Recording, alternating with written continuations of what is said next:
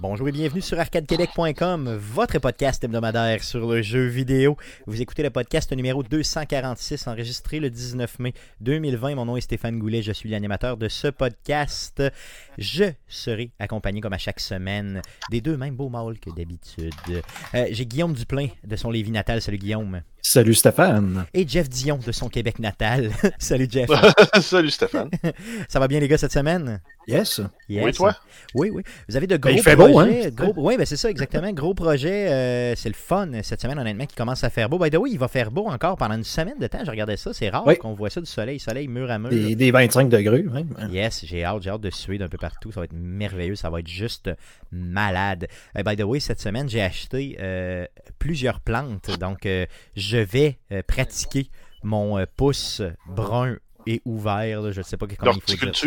Yes, un peu. Euh, j'ai. euh, Ben, finalement, il n'y a pas juste moi qui pogne des, euh, Non, des non, c'est ça. Non, effectivement. Donc, Jeff qui s'est mis euh, au. euh, dans le fond. À la au travail, maroquinerie. au, au travail du cuir.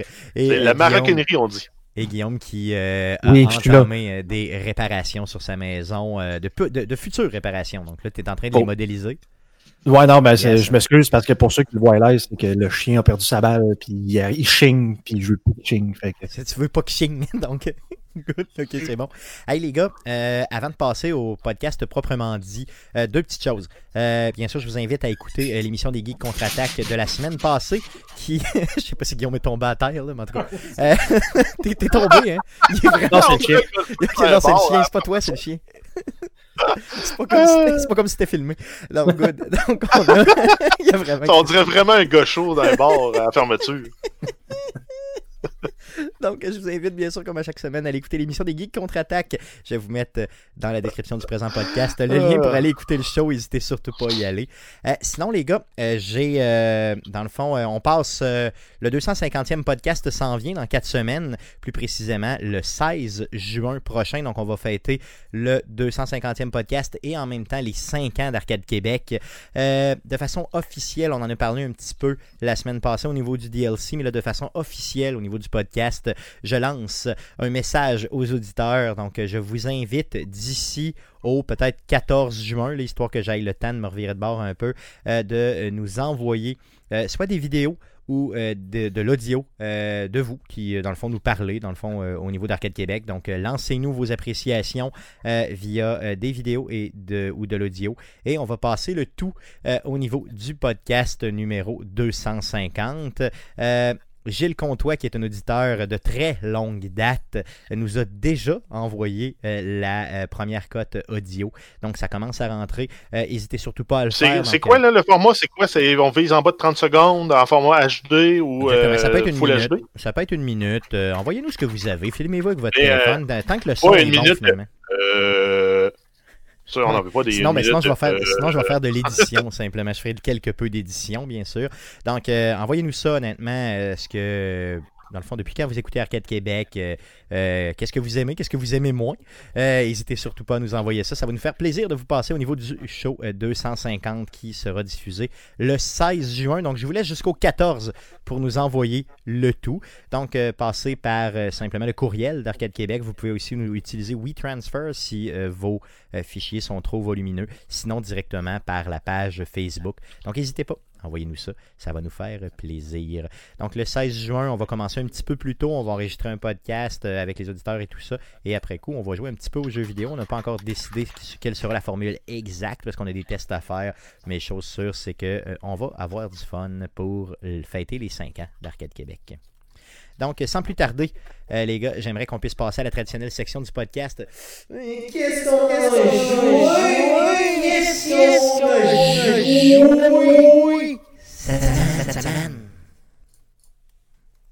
On a joué à quoi? Cette semaine? On commence euh, par Jeff. Qu'est-ce que tu as joué cette semaine?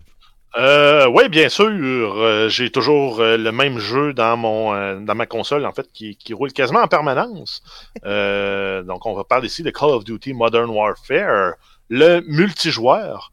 Donc j'ai continué à, avancer dans ma progression de, de la Battle Pass.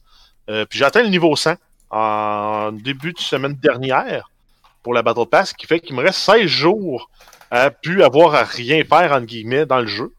Donc, euh, j'en ai profité pour diversifier aussi les jeux auxquels j'ai joué.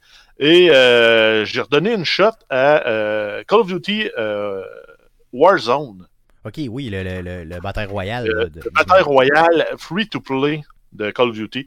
Puis euh, au début, je l'avais, je l'avais essayé. Je m'étais dit, ah, c'est pas pour moi ce genre de jeu-là, parce qu'en fait, je t'aime pas bon. Puis là, je commence à comprendre les mécaniques, je commence à comprendre le jeu. Euh, plus, j'ai joué peut-être un- une heure et demie, deux heures euh, en bataille royale. Puis le jeu, il est vraiment, vraiment le fun. Il est vraiment bien fait. Puis euh, je commence à, à vraiment l'apprécier pour ce qu'il est. Je suis pas toujours très bon, là, mais il est vraiment le fun, il est vraiment, vraiment bien fait. Là. Ça va, je pense que ça va me réconcilier avec le genre bataille royale, plus que Fortnite ou Apex Legends. Est-ce que tu as réussi à faire quand même une des bonnes prestations, là, des bonnes performances? ou, Euh, Ouais, on a fait, ben, pas grâce à moi, là, mais dans l'équipe, l'équipe avec laquelle j'étais, on a fait un top 3 Oh, wow, c'est quand même pas pire. dans un quad. Donc, ça veut dire, c'est, euh, il y a à peu, à peu près 30, 35 ou 37 équipes, quelque chose de genre. Fait qu'un top 3, c'est, je trouve que c'est très respectable. C'est assez respectable, effectivement. Ça, c'est clair. Tu as joué d'autres choses à part euh, Call of Duty? Euh, oui, j'en ai profité. Il y avait le jeu euh, Moving Out qui a été euh, qui est sorti, ça fait peut-être deux semaines, qui est développé par la même gang qui ont fait Overcooked. Euh, donc, euh, c'est un jeu là, dans- de coop, couch coop, dans lequel on, on est les ouvriers d'une compagnie de déménagement. Donc, le but, c'est de réaliser le déménagement le plus vite possible. Donc, euh, il faut aller chercher, mettons- à, à Overcook, là, même au niveau visuel, là, clairement. Oui, mais il y a moins de profondeur de jeu parce qu'en fait, tout ce que tu as à faire, c'est de ramasser les lampes, ramasser euh, les boîtes, ramasser certains meubles qui doivent se déménager à deux. Euh, bien sûr, ça serait plate s'il n'y avait pas un peu de fantaisie à travers ça. C'est les objets, les petits objets, tu peux les lancer tout seul. Quand tu as deux, tu peux prendre les gros objets et les lancer à deux. Fait que des fois, du deuxième étage, tu prends le lit, tu le lances par la fenêtre. Ça va plus vite pour l'amener au camion. Ok, il se dépose à terre, puis après ça, tu le ramasses en repassant, c'est ça? Ah, tu le lances à terre, il se Ok. brise pas. Là, tu le ramasses, puis tu l'envoies dans le camion. Fait que, il y a, il y a ces, ces côtés, ce côté-là qui est le fun.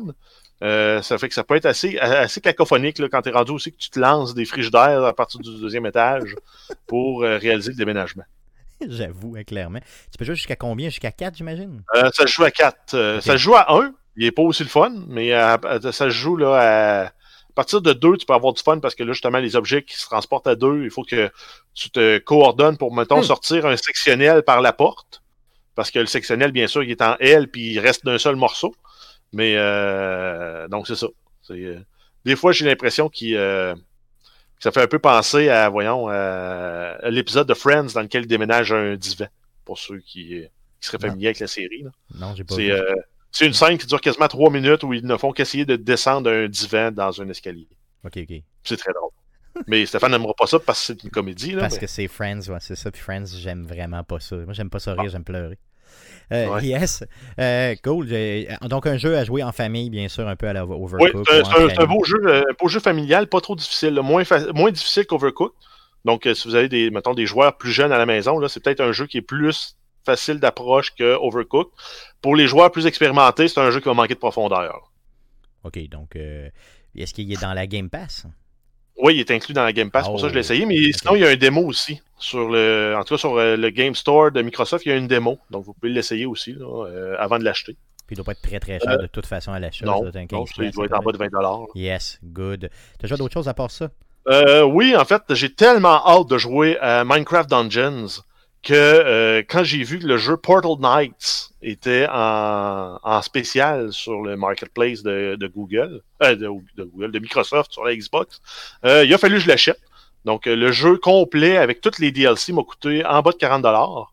Puis, euh, je dirais que c'est un, c'est comme un mix entre un action RPG et Minecraft. Fait que Ok. t'as le volet construction, le volet euh, découvrir les recettes, améliorer tes, euh, tes infrastructures de construction. Puis t'as aussi un volet combat qui est beaucoup, beaucoup, beaucoup mieux que euh, le mode combat dans, dans Minecraft. C'est sûr que c'est pas un- le jeu de l'année en termes de profondeur, de, variété de quests, mais euh, c'est un jeu assez le fun là, pour pouvoir passer plusieurs heures euh, juste à explorer les différents mondes. Donc en fait, le concept, c'est tu es dans un monde qui est pas très grand. Si on compare à Minecraft, là, c'est, pas des mondes illimités, c'est un monde qui est pas très grand. Donc souvent, tu as 3, 4, 5 quests à réaliser dans ce monde-là. Euh, en tuant les ennemis, tu réussis à trouver des morceaux de blocs qui vont te permettre de reconstituer le prochain portail. Et donc, quand tu as réussi à avoir assez de blocs, euh, tu construis le, portail, puis ça te permet après ça de passer dans le nouveau monde, qui appelle en fait des îles, parce que justement, c'est comme un- une croûte de terre qui flotte euh, dans les airs. Donc, euh, tu complètes les quests, tu avances, tu débloques des nouvelles ressources. Donc, mettons, au début, ben, tu as accès à du bois, du coton, des fruits, puis c'est à peu près ça. Après ça, tu arrives dans le deuxième monde. Là, tu as accès à des, à, du minerai de cuivre, des, des rubis, d'autres types d'arbres, puis euh, ainsi de suite. Là. Dans chaque monde, plus tu avances, plus tu débloques des ennemis plus difficiles. Le niveau requis pour aller te battre est un peu plus haut et euh, les ressources euh, changent aussi. Good. Mais pourquoi tu le compares à, à Minecraft? C'est que tu peux. Parce que tu as le volet destruction de blocs, puis construction qui est identique à Minecraft. C'est des cubes que tu, que tu places un sur l'autre, puis tu peux construire des maisons, tu peux construire un établi pour travailler, tu peux construire euh, tout ce que tu tout ce que imagines, tu peux le construire, incluant là, ton équipement, là, tes armures, tes armes, et etc. Good, good, ok, c'est bon. Donc un jeu assez profond quand même, là, puis pour le prix, vraiment, vraiment pas cher. Ben, pour, pour le prix, je pense qu'il y a moyen d'avoir beaucoup de fun là, pour euh, si vous avez des gens qui ou vous connaissez ou vous-même aimez Minecraft. euh, je pense que c'est un jeu qui vaut la peine à- au minimum à essayer. Euh, sinon, ben peut-être d'attendre euh, d'avoir Minecraft Dungeons la semaine prochaine. Les combats sont un peu à la Zelda, justement, tu sais, dans le fond, avec le. le ouais, ça fait un peu penser à Zelda, Hmm. mais encore là, c'est moins. Il y a moins de profondeur aussi que dans un Zelda. C'est vraiment. Ils font. Ils touchent un peu en surface à toutes les, com- les composantes de ces jeux-là. Puis, euh, mais c'est quand même bien fait. Good. T'as joué à d'autres choses? Euh, oui, j'ai découvert un petit jeu sur mobile, puis j'ai vu après qu'il y avait une version qui- PC qui existait. Ça s'appelle Among Us. Donc, euh, ce qu'on se retrouve à faire dans ce jeu-là, c'est on est les membres d'un équipage de vaisseaux, on est 10. Euh, tout le monde a une, a- a une liste de tâches à réaliser dans un certain laps de temps, mais à, à travers l'équipe, il y a un imposteur. Et l'imposteur, lui, son objectif, c'est d'éliminer tous les autres joueurs. Ok, puis c'est des vraies personnes qui jouent. Oui, exact. Tu joues avec euh, neuf autres vrais joueurs. Euh, donc, toi, mettons, ta, ta tâche, c'est d'aller nettoyer le filtre du générateur d'oxygène, d'aller repartir euh, le réacteur du vaisseau. Puis, à travers ça, il y a un imposteur qui, lui, se promène. C'est, son objectif, c'est de saboter le vaisseau et de tuer les autres joueurs. Ok, puis comment Donc, tu quand le tu te promènes- comment tu le trouves? Ben, c'est... Ben, c'est ça, c'est quand tu te promènes, à un moment donné, tu, tombes, tu trouves un cadavre. Fait que là, tu, tu calls un meeting de tout le monde. Puis là, ben, tu tombes en mode chat. Puis ton objectif, c'est un peu comme Clou ou de, de- des jeux de, d'autres jeux d'identité secrète, un peu comme le jeu de, de- le board game Loup-garou. C'est d'essayer de deviner qui est, est, euh, le- le- l'imposteur en posant des questions, en accusant des gens. Puis tu as une ronde de vote. Puis en fonction de qui, euh, qui est voté, s'il y a une majorité pour voter quelqu'un, cette personne-là, et on la met dans le sas, puis on l'éjecte dans le- dans l'espace. Fait qu'elle meurt automatique, puis c'est ça. puis Elle le meurt. Puis ça peut, si c'est pas l'imposteur, ben là, tu dis, ah, c'était pas l'imposteur, l'imposteur est encore à bord. Aïe, aïe, c'est le fun, hein? Beau, beau problème éthique. Exact. Puis là, à la fin, tu te ramasses, ben là, t'es rendu à voter, à la fin, t'es trois. Puis là, ben, il faut que tu votes pour la bonne personne pour l'é- l'évincer. Puis si euh, la seule personne qui reste vivante à la fin, c'est l'imposteur, ben tous les joueurs ont perdu et l'imposteur euh, a gagné. Puis lui, j'imagine que l'imposteur a des tâches aussi à faire. euh, Ben, il a- lui, il y a une fausse liste de tâches, ce qui fait qu'il peut justifier euh, pourquoi, mettons, il était dans la salle du générateur d'oxygène quand il est tombé en panne. Il peut dire, ah, ben moi, c'est parce que j'étais en train de nettoyer le filtre à oxygène, mettons. Ok, moi c'est ça. Puis là, tout est tombé en panne. Qu'est-ce que tu veux que je te dise? Ça arrive, c'est tout. Exact. Ok. Ça va être que- tough, par exemple, de jouer l'imposteur dans ce type de jeu-là. euh, dire, sur Ben mobile. oui, oui, c'est. Ben non, ben sur mobile, ça, fonctionne très bien. Sur, euh, sur ordi, ça marche aussi. Là. Il y a le jeu disponible sur Steam. Euh, donc, c'est ça, je pense qu'il coûte 5$ sur Steam. Est-ce qu'il y a. euh. Est-ce qu'il y a une version. ah, gratuit sur Android? Est-ce qu'il y a une version euh, francophone ou tu as juste joué à des anglophones? Ben, j'ai juste euh, joué en anglais, moi. J'ai l'impression que ça va juste jouer euh, anglophone. C'est quand même un jeu de Ouais. niche, là. C'est pas, euh, c'est pas très, grand public. Fait que je pense pas qu'il va y avoir une grande communauté française. Mais euh, un truc qui est le fun, c'est euh, tu peux te créer des games locales. Puis ça donne un code, puis tu peux, tu peux tout rejoindre le, le code ensemble. Donc, si, à la limite, on voulait jouer une gang de 10, on se partage le code de la partie sur, euh, mettons, un Facebook chat. Tout le monde rentre le code, on rejoint la même partie, puis on joue ensemble. Ça, c'est cool. Fait que ça comme un- vraiment comme un board game, mais que tu vas jouer chacun chez vous euh, en COVID. Ça doit Ouais. bien se faire, honnêtement. Oh oui. Good. Faut good. juste que t'aies neuf amis avec qui jouer en même temps. Ouais, c'est ça, ok. Sinon, t'acceptes euh, t'acceptes une couple de personnes de l'extérieur, puis c'est tout, là, tu sais, pour euh, compléter euh, le tout. Donc, ça s'appelle euh, Among Us, c'est ça? Among Us. Oui. Yes, good, good. Ça fait le tour de ce que tu as joué cette semaine? Oui. Good. De ton côté, Guillaume, mais à quoi as-tu joué cette semaine? Yes, ben moi j'ai poursuivi euh, le, le, le, jeu Slay the Spire, donc ce genre de petit jeu de cartes euh, mélangé euh, roguelike, euh, Darkest Dungeon, euh, un peu de FTL comme j'en parlais la semaine dernière. Donc euh, j'ai vraiment j'ai vraiment accroché, mais à l'essai de, de, de, la dernière j'ai comme pas pogné la fin, mais quasiment. Là, au sens que pour, mettons, que tu veux te rendre jusqu'à la fin du jeu, qui est le, le niveau Ascension 20 qu'on qu qu qu appelle là-dedans. Donc, c'est faut que tu. Il y, a trois niveaux. Donc, euh, et le, le, le, quatrième niveau, là, où il faut que tu, tu, tu, comme des clés, là. Mais mettons, tu as trois niveaux, puis quand tu bats les trois niveaux, tu arrives, puis tu peux commencer ce qu'on appelle des modes Ascension, qui, qui va de 1 à 20. Donc, et à chaque fois que tu as un niveau d'ascension, ben là, tu peux rajouter comme une difficulté en disant, mais mettons, les ennemis normaux sont plus difficiles, ou ils ont plus de, de, de, de dégâts, ils ont plus d'HP. Le niveau 2, mais là, c'est les boss qui sont plus difficiles. Le niveau 3. Donc, ça, c'est jusqu'au niveau 20. Mais tu peux juste les débarrer un à la fois par classe. Donc, déjà que le jeu, comme j'ai dit, a une partie de hasard, euh, de, parce que bon, dans ce genre de jeu-là, normalement, tu as tout le temps un peu de hasard parce que tu sais jamais c'est quoi les cartes que tu vas pogner, c'est quoi les reliques que tu vas prendre, est-ce qu'il va y avoir une bonne synergie entre ça. Tu essaies de le faire de tout du mieux que tu peux selon tes connaissances, mais c'est jamais garanti. Donc, tu sais, tu peux arriver puis jouer deux, deux, trois, quatre games, puis, les, puis échouer, puis arriver la cinquième, bon, ça marche, ok, bon, super, mais tu sais, ça m'a pris quoi, une heure et demie à, essayer, à, à essayer ça. Mmh. Fait que là, tu commençais à dire, là, je vais essayer de passer le jeu 20 fois au complet en de plus en plus dur. Là, j'ai fait comme. Oh, je... Ouais, mais ça, c'est le, vraiment le endgame, l'espèce de ah, tirage ça, de sauce qu'ils font dans le jeu juste pour les vraiment hardcore, hardcore. Mais pour le reste, tu as pu quand même t'amuser au maximum sans nécessairement atteindre. Oh oui, ça reste, ça reste un excellent jeu, là, surtout le, le, pour le prix. C'est, pour les amateurs, gênez-vous pas, allez vous chercher ça. Ça reste quand même super le fun. Slay à jouer. the Spire, yes. Slay the Spire. Sinon, eh ben, écoute, euh, étant tanné de ça, je me cherchais un autre petit jeu. Puis en voyant ça sur. Euh, puis en plus, j'avais ça dans mes, ma librairie qui traînait là. Euh, Terraria. Oui, plusieurs plusieurs personnes qui ont joué à ça, qui est super, super bien coté. Un jeu de 2011, mais qui a eu euh, une tonne de, de patchs. J'avais jamais joué vraiment avant. Je le connaissais quand même, de, de, de visu, si on veut. Et euh, là, justement, il y a eu une patch, je pense, le 16 mai de mémoire, la patch 1.4, qui est le, le, le, pour les 9 ans, c'est la dernière, la, la, la, patch ultime, donc la dernière qu'ils vont faire. Donc, je me suis dit, ben là, bon, tout le monde semble capoté sur ce jeu-là. J'ai jamais joué vraiment. Fait que, bon, je vais lui donner une chance. Tous les streamers sont en train de jouer à ça. Puis j'ai joué deux heures. Je pense pas que ça soit pour moi. Mais c'est quoi? Qu'est-ce que t'aimes pas dans ce jeu-là? Mais euh, ça, ce qui, ce qui, me surprend, Guillaume, c'est que tu aies joué à ça parce que c'est comme un Minecraft en 2D. Ben, c'est ça. En fait, faut pas, ça a l'air, faut pas dire ça, parce que ceux-là qui jouent à Terraria non, okay. vont te, vont te juger fortement. Ben, c'est ça. C'est que, c'est ça. Apparemment que, apparemment que c'est un RPG avec des éléments de sandbox. Moi, tout ce que j'ai l'impression, c'est de jouer à la Steamworld Dig, puis de genre euh, faire la même affaire, mais à des niveaux différents. Donc, tu sais, je commence, ben, je mine du bois, je me fais des armes en bois, parce que je mine du métal, je me fais des armes en métal. Après, je mine du cuivre, je fais des armes en cuivre. Tu sais, c'est comme. Ben, moi, c'est l'expérience que j'ai eue avec Terraria, puis moi, j'ai ça affilé comme un, justement un, un Minecraft en, en 2D.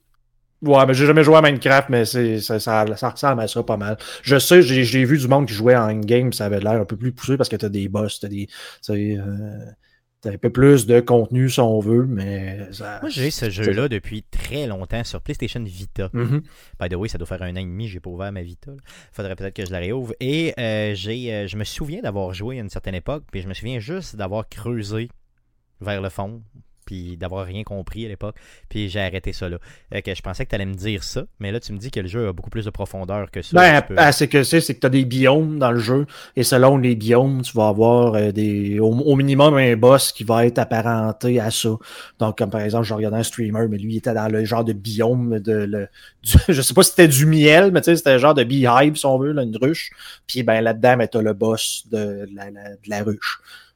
Okay, qui est là. Puis qui, est là, que tu dois battre et que nécessairement, mais ça te prend le bon équipement pour pouvoir le battre. Donc, si de, par nature, tu t'es pas assez bien équipé, tu ne pourras pas le battre. Donc, il faut que tu continues à jouer pour continuer à grinder des minéraux, des trucs pour être capable de crafter de l'équipement qui va être meilleur.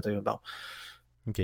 Donc, c'est le genre de jeu que si t'accroches, t'accroches longtemps. Si t'accroches, tu vas accrocher très très longtemps. Yes. OK, good. Mais, toi, tu mais de toute évidence, c'est pas pour moi. Good. Tu l'avais de toute façon, euh, entre guillemets, dans ta librairie. Tu sais même pas de, de où, j'imagine. J'ai aucune idée de quoi. Probablement pogner ça dans un, une belle bundle à un moment donné. Ou... Good. C'était là, puis c'est tout. Fait que tu t'es dit yes. Ou il y a euh, quelqu'un qui me l'a envoyé, là, un moment, un bout, puis j'ai jamais. Good. Mais au moins, ça t'a permis de l'essayer. J'ai perdu deux heures. Yeah. à ce point-là, ok, aïe aïe. Non, non, euh, je dis pas ça, mais bon. Ouais, non, je comprends. Je euh, peux dire que j'ai joué à Terraria. Yes, bon, tu l'as essayé, t'as pas aimé ça, c'est cool. Euh, t'as joué à d'autres choses? Yes, ben écoute, un jeu que j'ai vu passer en diagonale et que je sais pas pourquoi, ça m'a. Je sais pas si c'est le confinement et le manque de sport à la TV qui a fait en sorte que là, j'avais comme un besoin de voir. Je paierais là, pour voir une game de hockey présentement. Puis en voyant ça, tu sais, tu regardes les, j'ai un jeu de baseball, Super Mega euh, Baseball 3, un peu cartoon, là tu fais comme regarder, ouais, tu sais, tu vraiment, tu enfantin, tu le fun, mais en même temps, je fais comme, ouais, mais ça ressemble un peu, genre à Baseball Star euh, au Super Nintendo, je sais pas si tu as, joué à ça à oui, l'époque. Oui, oui, puis en regardant un peu les trailers, en regardant un peu de, du monde jouer, je fais comme, hey, ça a l'air le fun. Là, tu as un mode euh, euh, franchise là-dedans, ce que tu peux justement, comme les autres jeux de sport, te dire, ben là, je me pars une équipe, puis là, je les. Euh, ben, je pourrais dire, tu sais, je les. Je les suis vraiment. Je les suis avec, là, puis là, genre, chaque joueur a, ont des genres de bonus, malus. Ben, pas chaque joueur, mais certains joueurs des bonus, sur d'autres des malus, selon les circonstances. Fait que, ben, je me suis laissé avoir, puis je les. me suis procuré. C'est ça. Est-ce que euh, tu as joué pas mal de games? Parce que euh, non, j'ai eu le temps. je, vais en, reparler, ça c'est sûr, mais j'ai juste eu le temps de jouer une game. Mais juste la game que j'ai joué, j'ai eu du fun. Donc c'est quand même bon signe. Je trouve que les contrôles sont. J'adore les, simulations de, baseball. J'aime vraiment, vraiment ça. Ce que j'aime moins, c'est que, tu sais, pour jouer une game de baseball, il faut que tu te rendes à, faut que tu te à 9 manches. Puis mhm. c'est long un petit peu, 9 manches à jouer, tu sais. Tandis que pour ce qui est d'autres sports, exemple, mettons, bon, le hockey ou le football, euh, on peut condenser le temps ce qui donne un feeling d'avoir joué une vraie game, mais finalement, tu n'as pas joué pendant vraiment deux heures et demie de vraie game. Tandis qu'au baseball, c'est dur de simuler ça, à moins de faire des matchs de trois ou de six manches. ce qui paraît louche un peu. Là. Donc, tu pas l'air de vraiment jouer le vrai, la vraie game. Mm-hmm. Donc, euh, c'est ce que je trouve ça long un peu. Tu sais, ceux qui font des saisons complètes, là, euh, des jeux de MLB et tout ça, avec les 160 quelques matchs là, par, euh, par euh, saison, c'est des gens qui ont du temps, mais du temps, du temps à mettre là-dessus, puis il faut vraiment aimer ça.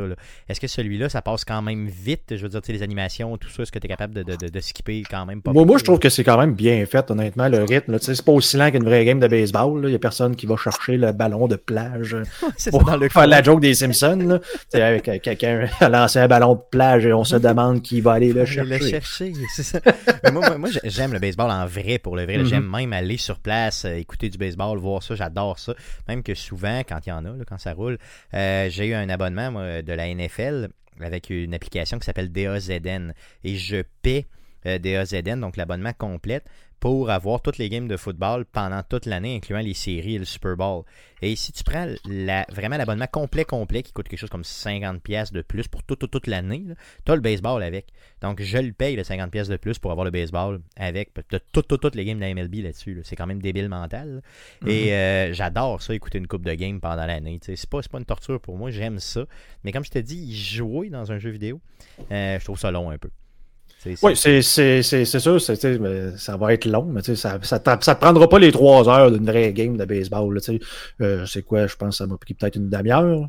Ok, c'est de même, là, mais peut-être on jouer une game, là, mais en même temps, je suis mauvais. Fait, euh, je commence à jouer, puis je, je me fais striker ou je fais des je fais des coups de mauvais, fait que ça, ça, la manche finit vite si on veut. Oui, ok, c'est ça. Si tu mettre bon un peu plus, ça peut s'étirer un peu sur 40-45 minutes. Mais tu sais, de, de, ce que j'ai vu, tu sais, le comme j'ai dit, là, de, de, la game que j'ai vue, puis de juste faire le tour des menus, ça a vraiment l'air d'être un genre de, baseball star, c'est stéroïde. Puis moi, écoute, euh, je sais pas pour quelle raison, mais les jeux de baseball, j'ai toujours euh, beaucoup trop joué euh, dans ma vie. Là. Un petit faible pour ça. Oui, j'ai toujours eu un faible pour ça. C'était quoi le jeu de baseball avec des robots au euh, NES? Baseball 2020, Super Baseball 2020. 2020 que ça s'appelait pour le vrai? super Baseball COVID, c'est ça? avec des robots, ça c'était spécial. Ah oui, c'était 2020 pour le vrai. Ouais, je me souviens pas, je me souviens pas du nom pendant tout. Good, good. Donc tu vas y rejouer, j'imagine. Oh, oui, oui, ça c'est. de game, ça. Good, good. Euh, comment s'appelle ton équipe que tu t'es créée? Ah, oh, je me suis pas créé, j'ai juste joué une game d'exhibition. Je voulais juste avoir le feel de, de, de, du jeu. J'aimerais que tu puisses, je te fais une suggestion, crée-toi une équipe et mets-y bien du rose dans son, euh, Ouais. dans, dans, ce- dans son équipement. Puis quand tu On les appelle stade- les. J'ai une banane, les bat bananus. Les même. ba- Ouais, j'aimerais ça. Ouais, c'est bon, ok. Tu- Donc ça va s'appeler les bad bananus, il y avoir du rose Les bat du jaune. les bat Panabat. Les- Le capitaine, c'est Kevin Parent. Ouais, bon, j'aimerais ça, Gas, garde. Là, tu t'es Ouais. déjà Non, inspiré, mais je te laisse aller. faudrait que tu l'appelles Batty McBatface. Kevin Parent, Batty. McBatface, ouais, c'est- donc t'as déjà deux joueurs, c'est quand même pas pire. Donc euh, tu, pourras, tu pourras y aller. Euh, Laisse-toi aller, mais il faut qu'il y ait bien du rose puis du jaune dans ta patente. Du rose puis du jaune, c'est bon. C'est bon, good, good, merveilleux. Donc ça fait le tour de ce que tu as joué? Yes. Yes, de mon côté, à part un peu de Tetris 99 où je fais encore des performances tout à fait exécrables, j'ai continué Death Stranding, je dois approcher de la fin. Euh, honnêtement, j'ai hâte de le finir, c'est un excellent jeu, mais euh, bon, sur un moment donné, là, euh, marcher, c'est assez. Et euh, j'ai, oui, malheureusement, oui, pour vous, auditeurs, j'ai pas eu le choix avec Last of Us qui s'en vient dans, euh, dans un mois pile aujourd'hui. Oui, c'est dans un mois pile. J'ai remis de Last of Us le premier, la version, le, remaster sur PlayStation 4. Et oui, je l'ai rejoué cette semaine. Et euh, je suis plus capable, je gratte les murs. J'ai le goût de dormir pendant un mois juste pour me réveiller et d'avoir Last of Us Part 2 dans mes mains. Donc je me venge sur le premier, euh, simplement. Donc j'y ai rejoué allègrement, encore une fois, cette semaine. Batty. McBatface, c'est ça? Ce serait malade. Good, donc on va y aller pour les nouvelles concernant le jeu vidéo pour cette semaine. Mais que s'est-il passé cette semaine dans le merveilleux monde du jeu vidéo? Pour tout savoir, voici les nouvelles d'Arcade Québec.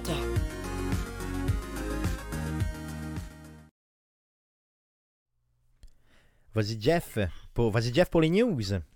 Euh, oui, on commence avec une, nouvelle concernant euh, une nouvelle de la semaine passée. Donc, on parle de Star Wars Episode 1 Racer euh, Remastered. Donc, la semaine dernière, on avait annoncé que la sortie du jeu remasterisé serait pour le euh, 12 mai. Donc, malheureusement, ça a été reporté. Pour la PlayStation 4, c'est reporté au 26 mai. Et pour la version Switch, c'est reporté de façon indéfinie.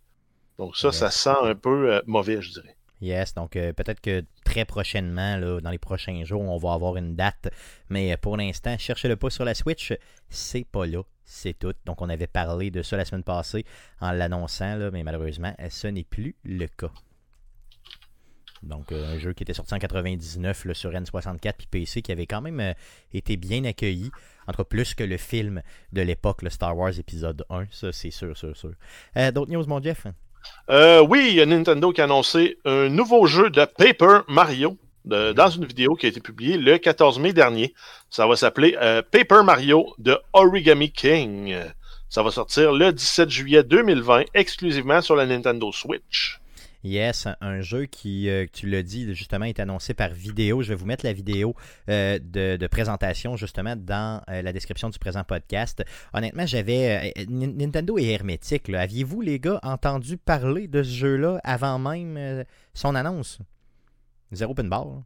Ouais, il semble, ben, il y avait des rumeurs. Ouais. de dire, ça Il y avait des rumeurs que ça, s'en- mais- que- que ça- ouais, que ça s'en venait ça. Euh, il y a aussi un Mario RP RPG qui s'en viendrait aussi, selon Ouais. les rumeurs. Mais Yes. tant que Nintendo l'a pas confirmé, ça existe peut-être pas. là. Yes, donc euh, un jeu qui, regardez, j'ai vu les réactions sur les réseaux sociaux, c'est malade. Tout le monde, euh, c'est des achats, c'est un achat assuré presque pour tous.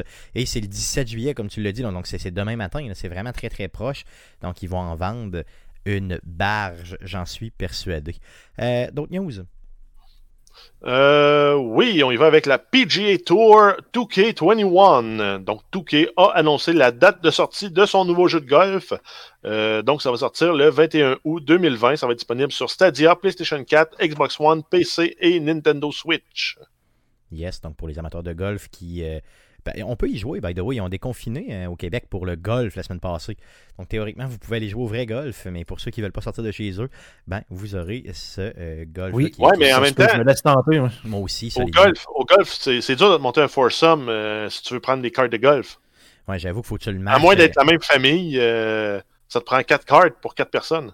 Guillaume, est-ce que tu, euh, tu, tu- t'es-tu sérieux quand tu dis que tu veux y aller? De. Jouer au golf?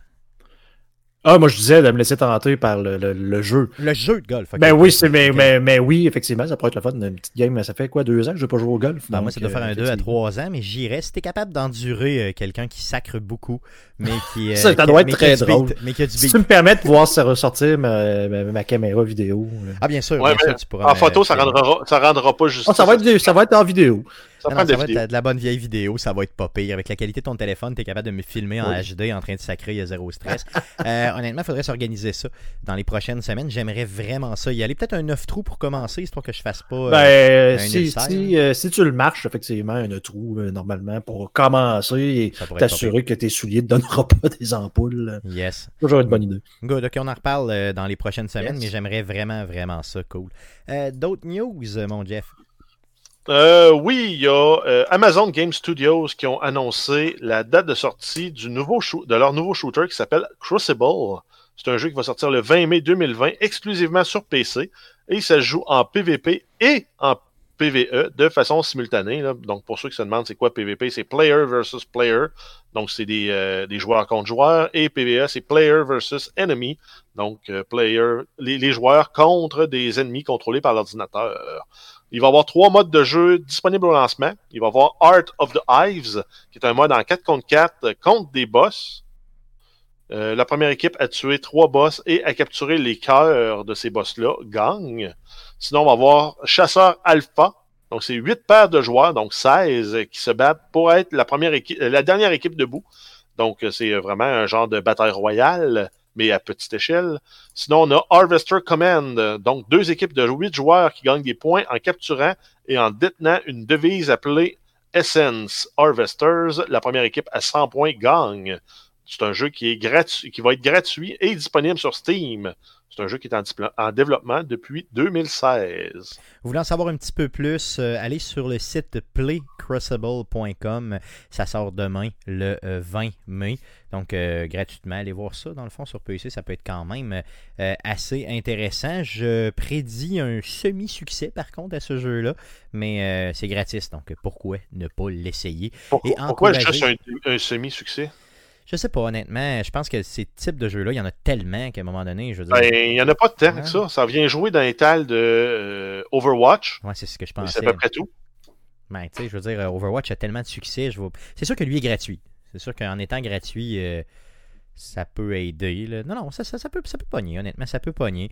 Euh, Puis, tu sais, cette petite compagnie-là que vous connaissez probablement pas, là, Amazon a vraiment besoin de soutien. Donc, allez les, allez les, les accompagner là- là-dedans. Euh, non, mais en tout cas, on verra. C'est leur deuxième jeu, by the way, à Amazon. Mais euh, en fait, la, la- la- viabilité de ce jeu-là, ça va dépendre des mises à jour puis de la, de la balance du jeu. Ouais. Parce que c'est quand même des modes de jeu qui sont pas disponibles dans, euh, dans Overwatch qui pourraient attirer euh, des gens là, qui pourraient euh, être tannés, mettons, justement, des, des modes de jeu d'Overwatch. Là, c'est de réapprendre un peu tout le lore du jeu, apprendre à connaître les Hunters, justement, savoir, bon, qu'est-ce que lui il fait, comment je peux le jouer et tout ça. Euh, beaucoup d'optimisation, j'imagine, au niveau de ce jeu-là. En tout cas, s'ils sont brillants, ils vont l'avoir monté de cette façon-là. Donc, euh, j'ai hâte de voir. Mais tu l'as dit tantôt, c'est en. Ça fait 4 ans qu'ils, mettent sur ce jeu-là au niveau du développement. Donc, il faut, que ça paye à un certain moment. Euh, essayez-le. Crucible sur Steam pour l'instant. D'autres news? Euh, oui, on a Ubisoft qui a déposé une poursuite en Californie contre les compagnies Apple et Google pour plagiat. Donc, selon Ubisoft, le jeu Area F2, disponible sur les plateformes euh, App Store et Play Store, serait une pâle copie de leur jeu Rainbow Six Siege. Area F2, c'est un shooter mobile gratuit qui est disponible depuis le 16 avril en bêta ouverte. Yes, sur ces plateformes-là. Donc, euh, pour ceux qui y ont joué, euh, les gens disent que c'est excessivement similaire. Ubisoft dit même que des parties du code euh, d'Ubisoft se retrouveraient dans le jeu. Donc, c'est leur prétention. Donc, euh, grosse poursuite. Euh, ça vient d'être déposé. Donc, on pourra éventuellement suivre ça pour vous et vous dire ce qui en est, ce qui est advenu de ça, si on a des nouvelles éventuellement. Mais ce genre de choses-là se règle souvent hors cours. Donc, euh, j'ai hâte de voir si le, le fameux jeu, le Ar- Area F2, va Mais en même temps, ou non. Moi, je trouve ça bizarre qu'ils poursuivent Apple et Google. Ben oui, Ils ça, devraient poursuivre le développeur. C'est ça, c'est louche un peu, honnêtement. Moi aussi, ça m'a un peu. euh, Mais en même temps, on s'entend que ceux qui ont du cash, c'est probablement Apple et Google. Puis ils doivent vouloir avoir les recettes euh, faites par le jeu. En fait, c'est ça. Puis oui, probablement qu'en mettant la pression directement sur eux autres, ben. ils c'est vont- ils le genre de compagnie qui niaiseront pas, ils vont retirer ça tout de suite. et- Possiblement. C'est ce que je pense aussi. là. Mais c'est sûr que le développeur, euh, on sait pas c'est qui. Honnêtement, j'ai même pas pris la peine d'aller voir c'était qui, vu que la poursuite les semblait pas les toucher. Là. Mais t'as raison, Guillaume. Je pense bien qu'à un moment donné, ces gens-là veulent pas niaiser avec la POC. Puis ils veulent surtout pas, j'imagine, avoir Ubisoft euh, tu contre eux autres, là, qui est quand même un gros développeur euh, mondial de jeux. Euh, Il y a de l'argent à faire avec Ubisoft, j'imagine, au niveau de leur plateforme. Donc, euh, en tout cas, à suivre Donc, simplement. La compagnie, c'est Kuka Games. OK. Q-O-O-K-K-A. J'ai jamais entendu parler de ça. C'est quoi, ça vient d'où? Ça, ça doit être asiatique, j'imagine? Sûrement. Ça se peut dessus, ouais, c'est ça. J'imagine. Good. Euh, D'autres news? Euh, oui, on a eu des grosses nouvelles sur le plan de match de Bethesda concernant Fallout 76. Donc, ils ont publié leur roadmap euh, pour euh, 2020 pour le jeu. La première sortie va sortir euh, à l'été 2020 et là-dedans, ils vont intégrer le concept de saison. Donc, ça va ajouter des nouvelles missions, des perks légendaires, euh, nouveau concept, un concept de travail d'équipe entre les joueurs, des nouveaux boss colossaux et plusieurs événements. L'avantage de ça, c'est euh, ils peuvent rajouter des nouvelles fonctionnalités en test pendant une saison avant que ça devienne euh, des mécaniques permanentes du jeu. Il y a aussi le fait que euh, y a aussi un reset qui est fait au début de chaque saison.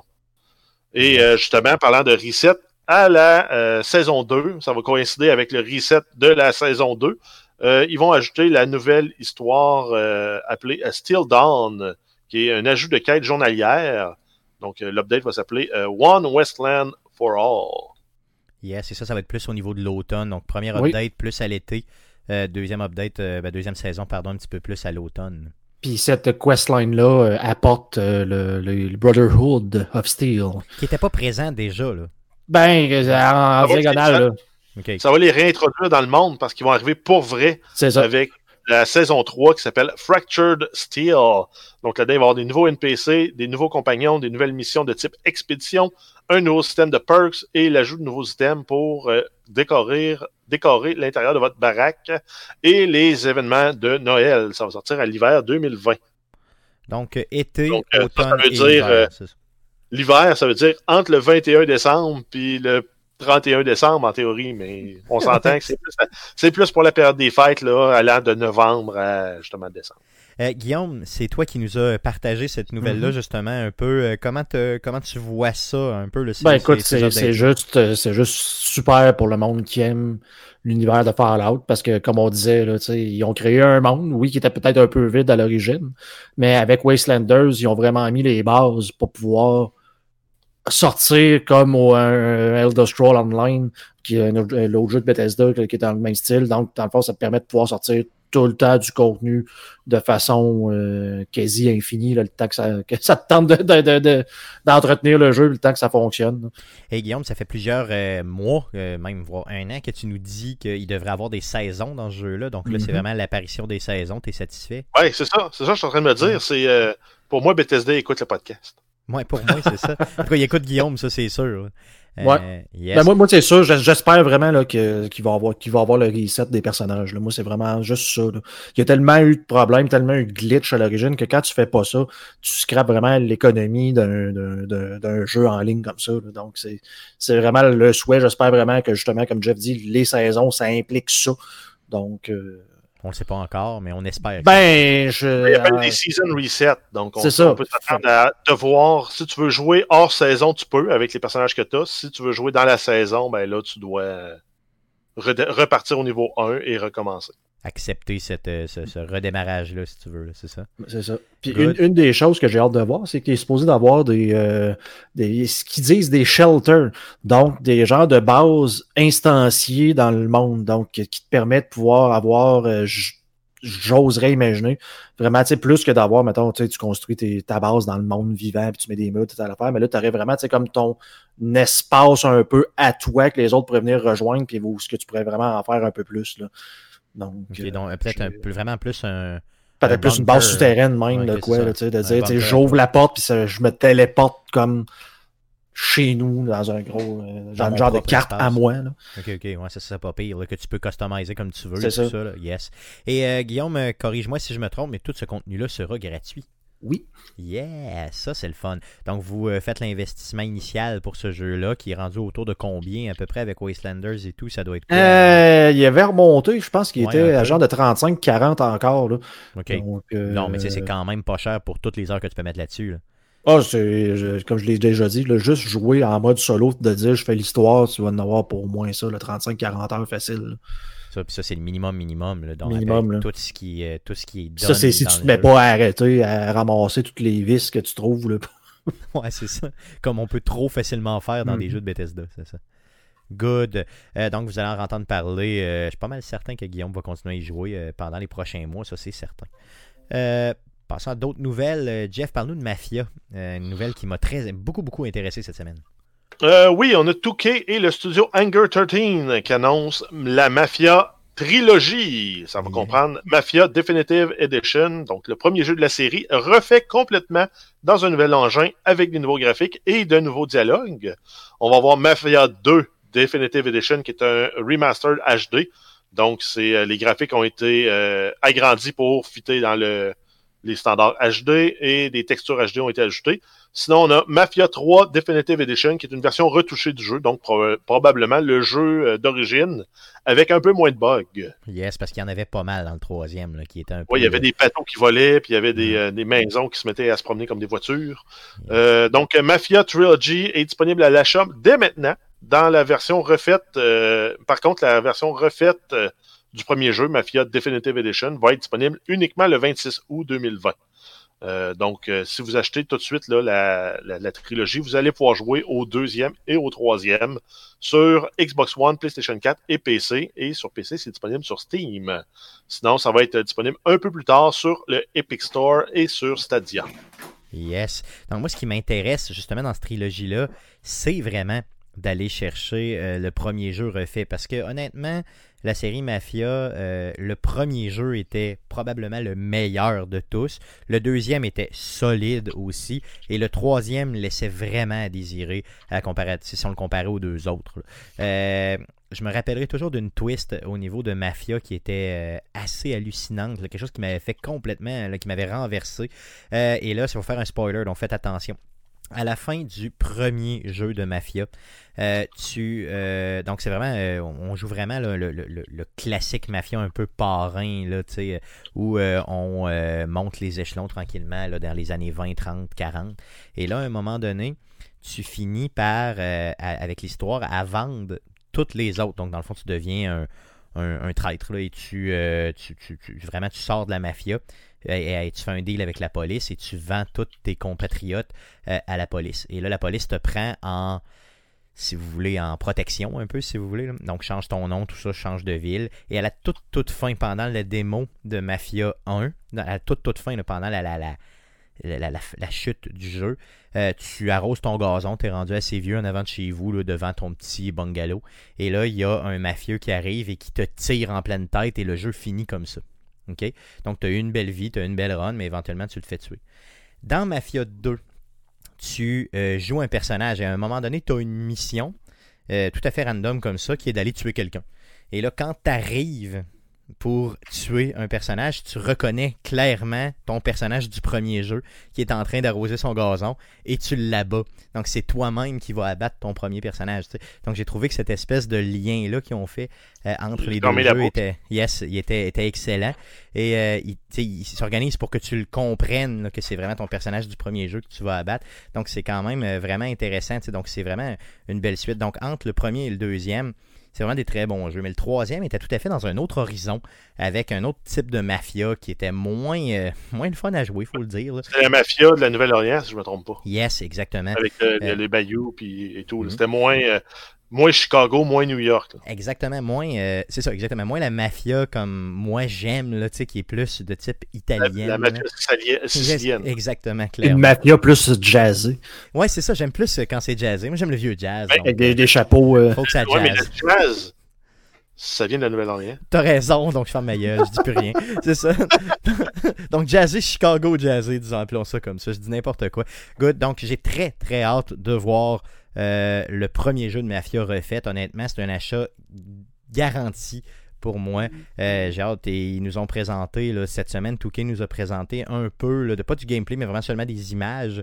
Euh, et ça a l'air juste malade, là, honnêtement. Il a l'air vraiment bien fait. Refaire les dialogues, refaire le jeu au complet dans, avec peut-être des nouvelles twists là, au niveau de l'histoire. Ça risque d'être malade. Donc, si vous aimez un peu les jeux à la Grand Theft Auto, mais à l'époque mafieuse, vous vous trompez pas. Euh, une dernière news, mon Jeff, avant de passer au sujet de la semaine.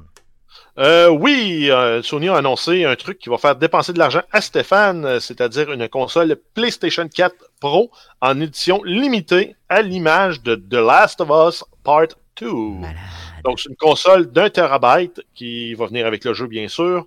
Et euh, il va y avoir un embossé dans la console qui va euh, rappeler le tatou d'Ellie. Euh, et ça vient aussi avec une manette qui a le logo du jeu. Cette console-là est très très minimaliste. Là, ok? Dans le fond, quand on dit un embossé dans le jeu, c'est vraiment le. le- le- Il n'y a aucune couleur. là. La console est vraiment noire à grandeur. Ils ont juste vraiment- mis un pattern dans le moule qui sert C'est à... ça que j'allais dire. Tout à fait. Donc, euh, très, très subtile comme console. Elle est excessivement belle. Euh, c'est probablement une des plus belles consoles que j'ai jamais vues de ma vie. C'est probablement la plus belle. non, celle de Cyberpunk, honnêtement, torche beaucoup plus. Là. C'est Celle de Xbox, euh, on en avait parlé il y a quelques semaines déjà. Euh, la fameuse console de Cyberpunk euh, au niveau de Xbox est, malade mentale. Mais celle-là, look, honnêtement, je la verrais. Là. Ça, fait peut-être moins euh, futuriste, moins gamer un peu. Beaucoup plus. c'est une console de jeu, c'est sûr, ça fait gamer. Mais très très sobre comme console, honnêtement. Allez voir ça. Je vais vous mettre la vidéo de présentation qui dure seulement quelques secondes dans la description du présent podcast. Vous pourrez avoir la main dans les shorts comme je l'ai eu en voyant ça aujourd'hui. Le jeu de Last of Us, bien sûr, qui est prévu pour euh, une sortie le 19 juin euh, 2020. Dans un mois pile, je le dis avec encore là, euh, beaucoup beaucoup de bave un peu partout sur moi.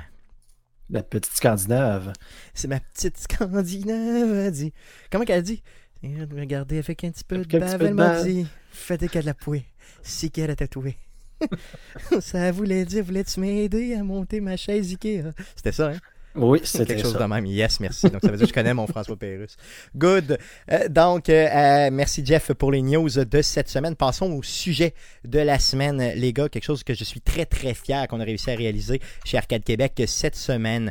Euh, on a réussi à avoir une entrevue avec une productrice de chez Gearbox Québec. Donc, Madame Amélie Brouillette qui est passée au, euh, plus tôt cette semaine dans les studios d'Arcade Québec pour nous parler de Borderlands 3 mais plus précisément du minigame en jeu Borderlands Science. Donc, elle était la productrice sur Borderlands Science. Elle vient nous en parler. Je vous laisse écouter le tout.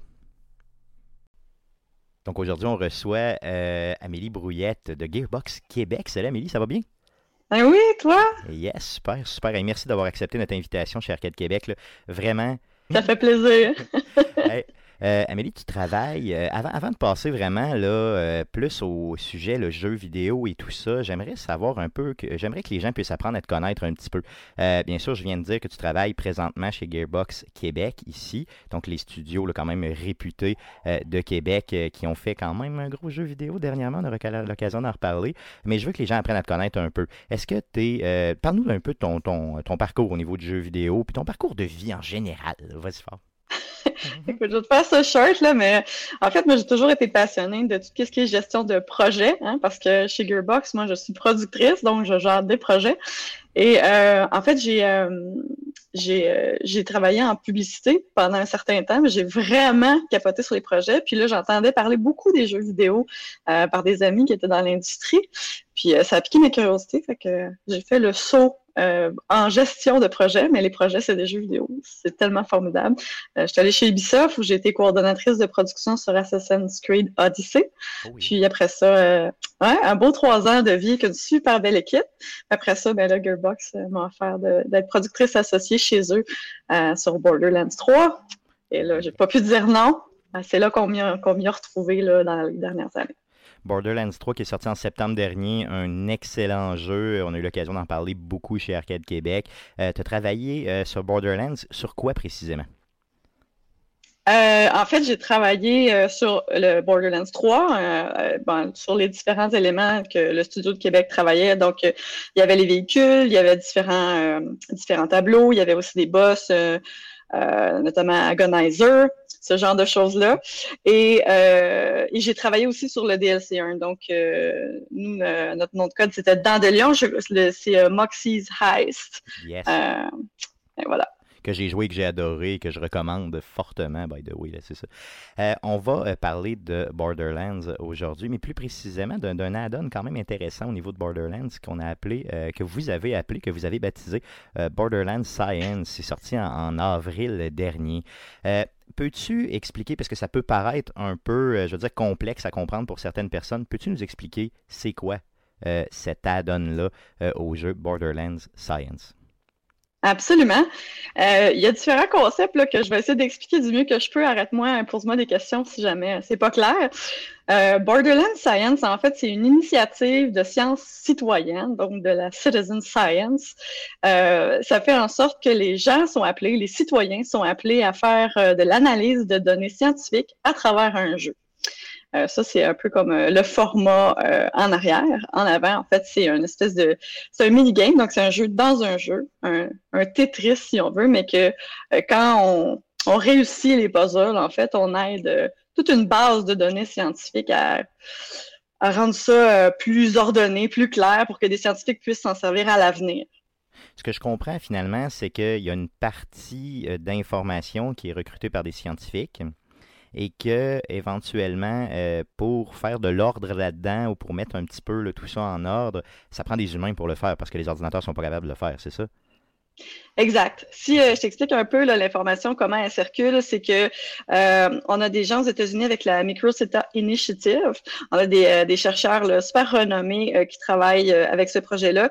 Eux reçoivent des échantillons de microbiote. Donc, le microbiote, c'est quoi? C'est toutes les bactéries qui vivent à l'intérieur de, de des humains. En fait, c'est 90% des cellules qu'ils nous ont dit. Là. Je suis pas scientifique, mais en tout cas, je les crois. et on en sait très peu sur ces bactéries-là. Donc, eux sont en train de les étudier. Donc, ils reçoivent des échantillons de ces bactéries-là. Après ça, ils vont décoder l'ADN de chacune des bactéries. Eux, ce qu'ils veulent faire, c'est une cartographie des bactéries, lesquelles se ressemblent, lesquelles sont différentes. Euh, puis après ça, ils vont essayer de chercher le pourquoi. Mais là, on est vraiment à l'analyse de les différences et les ressemblances. Une fois qu'ils reçoivent ces bactéries-là, on a toute l'ADN, donc une chaîne d'informations. On veut euh, les rassembler ensemble. Donc, comment on fait, c'est qu'on va prendre la chaîne d'informations, ils vont l'envoyer à McGill. McGill, avec cette chaîne d'information-là, va créer des casse-têtes avec le data raw, si on veut, et cette information-là va être envoyée euh, par l'entremise de MMOS, qui est une entreprise spécialisée dans ce genre de jeu-là, à qui va être affiché aux joueurs sous forme de puzzle. Donc, pour le joueur, on espère, en tout cas, pour l'instant, on a des bons commentaires comme quoi que c'est euh, le fun. Puis, en arrière, on a des scientifiques qui vont avoir une base de données triée euh, qui n'aurait pas pu être faite par les ordinateurs, effectivement. Je suis pas scientifique, euh, t'es pas scientifique, mais si on veut plus de détails concernant le projet, euh, comment on peut se renseigner pour aller creuser un petit peu plus? Ben, euh, tu sais, c'est possible de, de, googler en général, il y a des pages de l'information, mais si, maintenant tu veux vraiment aller scientifiquement creuser dans la patente, l'équipe de McGill avec laquelle on collabore a créé un, un site web qui s'appelle DNA Puzzles avec un S .org. Euh, puis c'est directement l'équipe de recherche qui répond. Là, eux, ils ont, sont promenés sur Reddit, euh, sur plein de, de, plateformes sociales pour aller voir les questions les plus souvent posées, puis ils répondent. Puis même, je pense que vous pouvez les contacter directement pour avoir plus de détails. Fait eux vont être vraiment en mesure de mieux vous expliquer que moi toute la loupe là, euh, scientifique en arrière, puis que oui, ça aide vraiment la science. Puis comment? Good, super. Donc, je vais vous placer de toute façon euh, le site web dans la description du présent podcast pour que vous puissiez y accéder facilement. Toi, tu as vécu le projet du début jusqu'à la fin. Je veux savoir comment, comment ça se. Comment une compagnie, comment des scientifiques qui sont basés partout dans le monde peuvent finir par euh, approcher un studio de Québec comme Gearbox, puis euh, comment ça se fait, là, je veux dire, la naissance d'un projet du genre? Ben, tu sais, chez Gearbox, il y a beaucoup de choses qui naissent de manière organique. C'est un peu comme les bactéries, j'imagine. Parce que euh, c'est beaucoup sur une base volontaire, c'est beaucoup par intérêt, c'est beaucoup par aptitude que nos projets sont, euh, sont, sont qu'on championne des parties de projet. et là, ça, ça, ça, a démarré en fait entre Attila de MMOS, qui est la, personne qui nous transmet l'information dont je parlais, qui a rencontré Randy Pitchford, notre grand patron, au GDC en 2015. Ça, ça a été la première étape. Euh, après ça, bon, c'est, euh, on est des entreprises, on va faire des sous, on a déjà une feuille de route avec des jeux à sortir. Donc, c'est resté un peu sur la glace pendant un certain temps. Puis, euh, mon patron, Sébastien Caisse, on a entendu parler. Je pense qu'il a été contacté aussi par Attila et il dit ben oui, c'est sûr que nous à Québec on embarque là-dessus.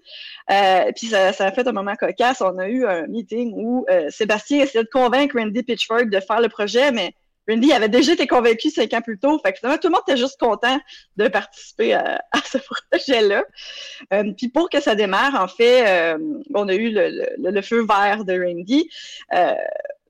Euh, comme je disais, chez Gearbox, on a vraiment envie d'y aller avec les aptitudes et les intérêts des gens. Donc, ça a tout bonnement eu un courriel envoyé dans la production de, la part de Sébastien qui disait Êtes-vous intéressé à un projet un peu particulier? Parce que c'est pas un projet qu'on voit souvent dans les grandes entreprises. Euh, c'est une, initiative de sciences citoyennes. Est-ce que ça vous intéresse? Ça va être particulier, tout ça. Euh, parfois, ça va être fait à temps perdu parce qu'on a quand même des livrables. Donc, euh, ceux qui sont intéressés, levez la main. Là, il y a eu plusieurs personnes qui ont levé la main de différents corps de métier. Euh, on s'est tous réunis dans une salle, on a regardé qui, qui était pertinent pour le projet, parce que c'est pas tous les corps de métier qui étaient nécessaires pour faire ce projet-là, qui, qui avait le temps, une fois qu'on avait bien briefé les gens, puis la petite équipe est partie faire son chemin. Wow.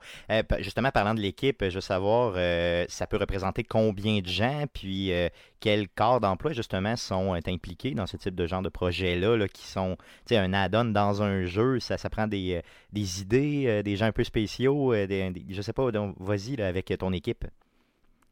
écoute, on parle d'environ, faut savoir que pour développer un jeu de sciences citoyennes, c'est super variable. Euh, quand, quand je fais référence à, à, d'autres studios, notamment CCP, eux, c'est une toute petite équipe. Ça dépend vraiment de ce qu'on veut aller chercher. Euh, dans le cas de Borderlands Science, euh, on était environ, je dirais, une quinzaine. Donc, euh, tu sais, il y a des effets spéciaux dans le jeu, il y a de la musique, euh, il y a du feedback sonore, euh, il y a les skins, donc les gens de, de personnages, les gens, la machine en tant que telle, il a fallu la modeler, donc des concept artistes, des modeleurs, des programmeurs pour l'intégrer. toute l'équipe UI a été beaucoup sollicitée parce que c'est un jeu qui est en 2D. Donc, euh, ça nous fait quand même pas mal de gens. Puis à ça, ben, se rajoute euh, la production qui est moi, euh, l'équipe de chercheurs de McGill qui sont à ma, à ma connaissance trois. il y a l'équipe de MMOS qui sont deux ou trois. Donc, c'est ces gens-là qui ont été mobilisés pour travailler sur Borderlands Science. En plus de toute la machine habituelle Gearbox, donc les gens qui vont signer les contrats, l'équipe de communication, les gens qui s'occupent de Borderlands euh, en général, donc euh, la franchise. Euh, ça fait tout un, petit bout de bien des gens de Gearbox dans le jeu. Puis, au niveau de Gearbox, veut, veut pas, c'est vraiment un, don à la société, parce qu'au sens où, je veux dire, le, le, jeu, si Borderlands, tu l'as déjà, ben, c'est un add-on qui est gratuit.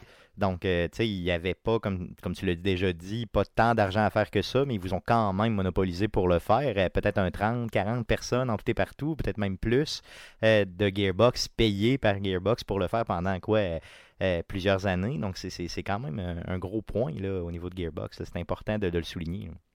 Ben, tu sais, c'est ça, là, j'ai parlé beaucoup de Gearbox, avant, mais euh, il y a toute l'université McGill, en fait, avec qui on a travaillé.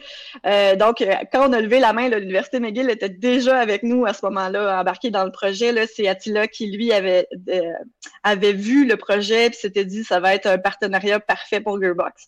Donc, comment on a fait, c'est qu'on a rencontré le chercheur qui est Jérôme de l'Université McGill et qui est venu nous présenter, lui, sa son premier projet, en fait. Ben, en fait, pas peut-être pas son premier, mais son projet sur lequel il travaille actuellement dans les dix dernières années. C'est le projet Philo. Euh, c'est on va dire c'est un peu comme euh, le bébé de ce que nous on a produit. Donc on est parti de leur projet euh, vraiment excellent sur lequel on travaillait pendant longtemps. Ils ont ramassé beaucoup d'informations aussi avec ce jeu-là pour nous l'amener dans l'univers de Borderlands, mais aussi donner une autre twist au niveau du gameplay. OK. Euh, et puis, euh, leur, projet, je veux dire, est-ce que visuellement, ça, ressemblait à ce que vous avez créé ou vous l'avez vraiment complètement euh, revampé? J'imagine que vous l'avez revampé. Oui, parce qu'il fallait absolument que ça fonctionne dans l'univers de Borderlands. Mais non seulement ça, il y a toute une partie, tu sais, euh, moi je lève mon chapeau à mon collègue euh, Gabriel Richard qui a fait un gros travail de game design en arrière parce que euh, les scientifiques, eux, ils ont des prérequis scientifiques. Donc, on peut pas faire ce qu'on veut avec les données. Là. On pourrait, on pourrait corrompre la base de données, puis au final, tout ce qu'on va ramasser, ça n'aura pas de valeur. Donc, il est parti de philo, puis il a voulu rajouter des éléments de game design. Notamment, si vous allez, si vous écrivez philo sur Google et Université Je pense que vous allez pouvoir tomber dessus si vous voulez voir euh, euh, la différence. Euh, mais notamment, le puzzle est à l'horizontale. Une des idées que Gabriel a proposées, c'est que ce soit à la verticale et qu'il y ait un effet de, gravité. par la suite, bon, ben là, on a rajouté un élément de, token, donc pour rajouter des espaces entre les molécules d'ADN. Parce ce qu'il faut savoir, c'est que l'ADN qu'on reçoit on la modifie, il y a quatre couleurs de briques et c'est ces quatre couleurs de briques-là qu'on veut aligner sur un guide. Lorsque les couleurs sont alignées sur le guide, ça donne des points. Euh, le guide, vient d'où? Il vient d'un AI. Euh, cette intelligence artificielle-là, euh, on, la reçoit de McGill. C'est très, très pertinent. Par contre, pourquoi nous, on a besoin de l'humain à cette étape-ci, c'est qu'il n'y a pas vraiment de consensus scientifique sur quel AI utiliser.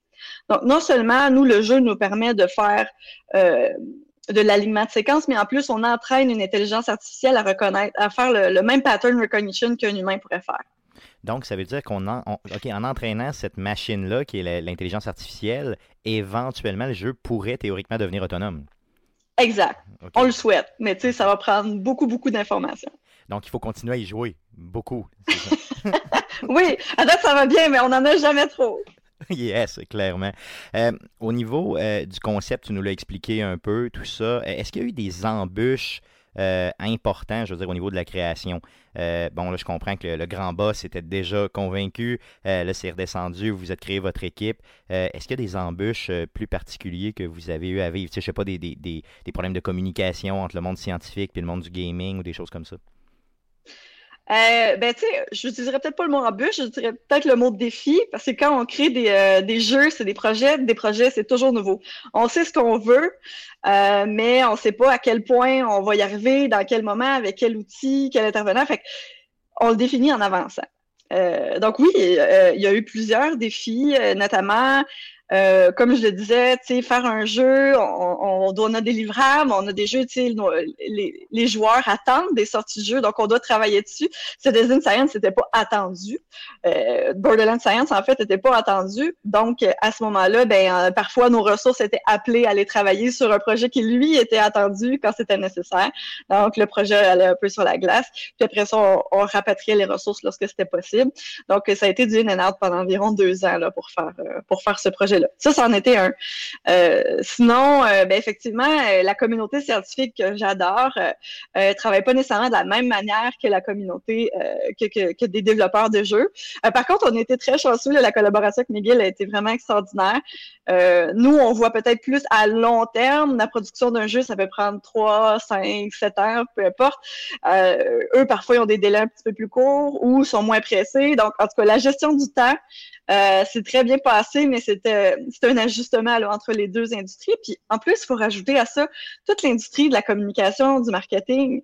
Euh, une fois qu'on est sorti, le jeu, c'est un jeu live, euh, on rajoute des puzzles, on, prend la data un peu à tous les jours. Donc, il a fallu aussi bien communiquer ce que c'est, les communiquer dans les bons channels, tout ça, envoyer la bonne information. Donc, ça a été trois équipes qui ont travaillé ensemble, qui ont des intérêts différents, mais, mais qui ont bien réussi à s'arrimer. Good. As-tu une anecdote en tête, quelque chose de vraiment drôle ou de cocasse qui est arrivé là, au niveau du développement qui euh, viendrait comme ça en tête? Euh, drôle? Non. J'ai pas d'anecdote drôle, mais j'ai quand même un, élément intéressant, je pense, unique, en tout cas, à la création de ce jeu-là. Euh, faut savoir que, euh, à ma connaissance, euh, dans l'industrie du jeu vidéo, il n'y a pas eu beaucoup d'initiatives euh, de sciences citoyennes. Euh, bon, il y en a eu, il y en a différentes, là, notamment, par exemple, vous pouvez participer à de la science citoyenne pour retracer un certain type d'oiseau ou un certain type de papillon. Vous allez aider des scientifiques dans le monde qui vont cartographier. Ça, c'est vraiment super. En lien avec les jeux vidéo, il y en a eu quelques-uns. à ma connaissance, Borderlands 3 est celui où, qui a le la plus grande quantité de joueurs impliqués à ma connaissance. Euh, et donc, nous, en fait, Attila de MMOS, qui a été le premier contact avec Randy, a été euh, un peu le développeur de l'idée avec CCP. J'imagine que tu connais le studio CCP qui a développé le jeu EVE Online. Yes. Exact. Donc, euh, lui a travaillé avec eux juste avant nous pour travailler sur deux jeux de sciences citoyennes qui, qui aidaient, je pense, à catégoriser des protéines sur des cellules et à euh, trouver des exoplanètes dans différents systèmes euh, Okay. dans ça me dit l'espace. vraiment quelque chose. Je peux pas te les Ouais. nommer, mais ça me dit vraiment quelque chose. je crois y avoir déjà joué, surtout celui des planètes. Là. Euh, Oui. Ouais, c'est Project Discovery en fait. Hmm. Et, euh, et donc, euh, euh, quand Tila nous a parlé de ce projet-là, euh, mon patron, qui est euh, un passionné des pays nordiques, on va se dire ça, s'est dit ah ben tiens, pourquoi pas aller les rencontrer pour dérisquer le projet, leur demander comment ils ont fonctionné, ils ont eu combien de ressources, comment ça a été reçu par les joueurs, tout ça. Normalement, euh, dans l'industrie du jeu vidéo, il y a comme une culture du secret. Euh, on travaille sur nos projets, euh, on, y fait attention, c'est le marketing qui s'occupe de communiquer à, à l'externe, tout ça. Alors que là, dans ce cas-là, on était fédérés par la science, on était un peu unis par la science, fait que c'était vraiment formidable. On a une toute petite équipe de Québec qui est partie en Islande aller rencontrer euh, les gens qui ont travaillé sur euh, Project Discovery, où on a appris énormément d'informations, où on leur a pitché, nous, euh, nos idées, où est-ce qu'on voulait aller, tout ça. Ils nous ont donné du super feedback. Puis on est revenu à Québec, puis on, avec ça, on a pu décoller le projet. Fait que c'est une belle anecdote. En tout cas, moi, je me sens choyée d'avoir pu travailler avec des gens comme ça. Puis on est encore en contact aujourd'hui. On s'échange de l'information sur nos données. euh, on regarde où ça va. On espère que des, euh, des initiatives du genre vont en avoir de plus en plus dans, le jeu vidéo. Wow, ça c'est vraiment, vraiment bien. Tu faisais bien sûr partie de ce voyage-là. là. Bien sûr. Oui, ça, cool, cool, super, ça, super. Euh, je veux savoir, tu nous parles d'initiatives et tout ça. Bon, là, on a parlé de, de, de- on associe des données et tout. Quelle maladie on peut, quelle maladie ou quelle problématique on peut combattre justement en associant ces données-là puis en en connaissant plus sur ces microbiomes-là? Euh, qu'est- Qu'est-ce qu'on peut faire avec ça à la finalité? Là? Qu'est-ce qu'on peut combattre? Ben, euh, c'est pas encore tout à fait clair. En fait, comme nous, en fait, on aide à organiser de la donnée.